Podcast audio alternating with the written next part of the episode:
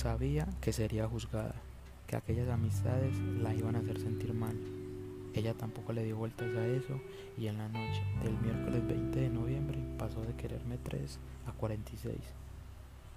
Quería un novio de universidad pública como yo, que fuera de flexible como yo, que fuera negrito como yo y que la hiciera reír tanto como yo. Le propuse noviazgo y me dijo que no. Luego le pedí que lo hiciera ella y yo le dije que sí. Éramos novios y mi corazón le pertenecía y siempre le pertenecerá. Se fue al baño, seguro también pensando mucho en lo que recientemente había pasado.